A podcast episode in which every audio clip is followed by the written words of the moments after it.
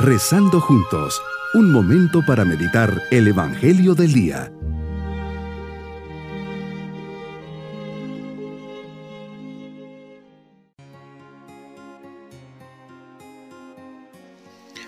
Me alegra saludarles en este día 9 de noviembre, fiesta de la dedicación a la Basílica de San Juan de Letrán.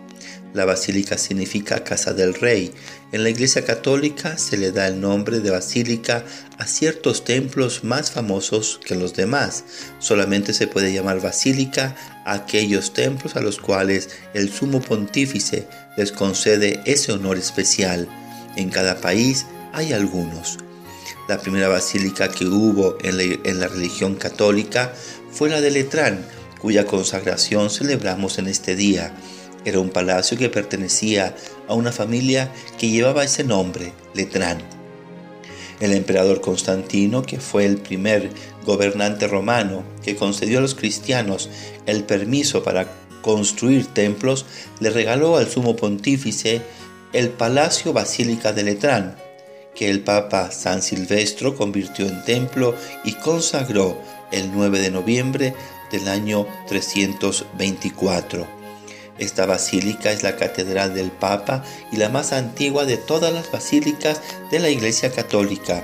En su frontis tiene esta leyenda, madre y cabeza de todas las iglesias de la ciudad y del mundo. Se llama Basílica del Divino Salvador, porque cuando fue nuevamente consagrada en el año 787, una imagen del Divino Salvador, al ser golpeada por un judío, derramó sangre. En recuerdo de ese hecho se le puso ese nuevo nombre. Se llama también Basílica de San Juan, porque tienen dos capillas dedicadas, la una a San Juan Bautista y la otra a San Juan Evangelista, y era atendida por los sacerdotes de la parroquia de San Juan. Meditemos en el Evangelio de San Juan capítulo 2 versículos 13 al 22. Se acerca la Pascua de los judíos. Jesús llegas a Jerusalén y encuentras en el templo a los vendedores de bueyes, ovejas y palomas, y a los cambistas con sus mesas. Entonces haces un látigo de cordeles y los echas al templo, con todo y sus ovejas y bueyes. A los cambistas les vuelcas las mesas y les tiras al suelo las monedas, y a los que vendían palomas les dices, quiten todo esto de aquí y no conviertan en un mercado la casa de mi Padre. Es claro que para ti el templo era la casa de tu Padre, y te molestas porque el atrio exterior se había convertido en un mercado, y por eso que expulsas a los mercaderes del templo, movido por el celo hacia las cosas de tu Padre.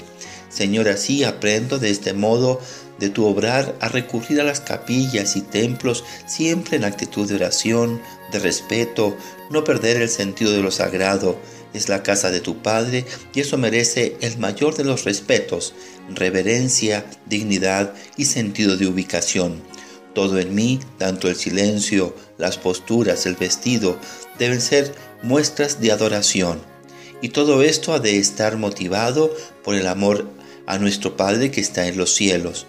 Buscas adoradores en espíritu y en verdad, y por consiguiente nuestra oración se debe manifestar también en el exterior, en expresiones de respeto, dándote el homenaje que te mereces, como nos lo enseñas Jesús, nuestro Maestro de oración.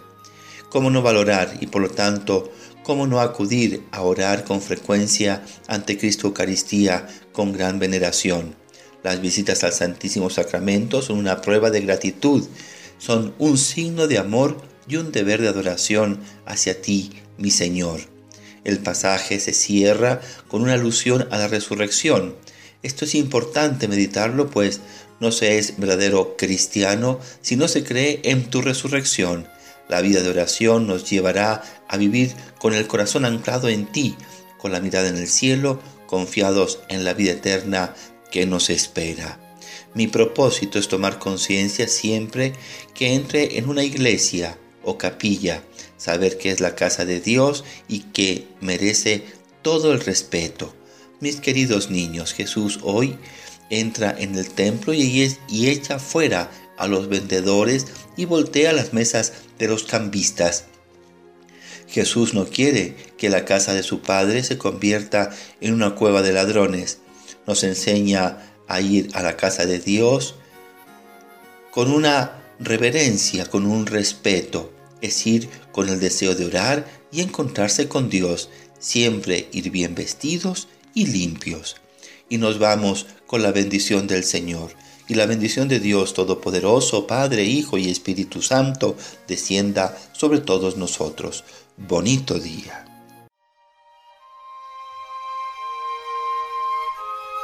Hemos rezado junto con el Padre Denis Doren, Legionario de Cristo.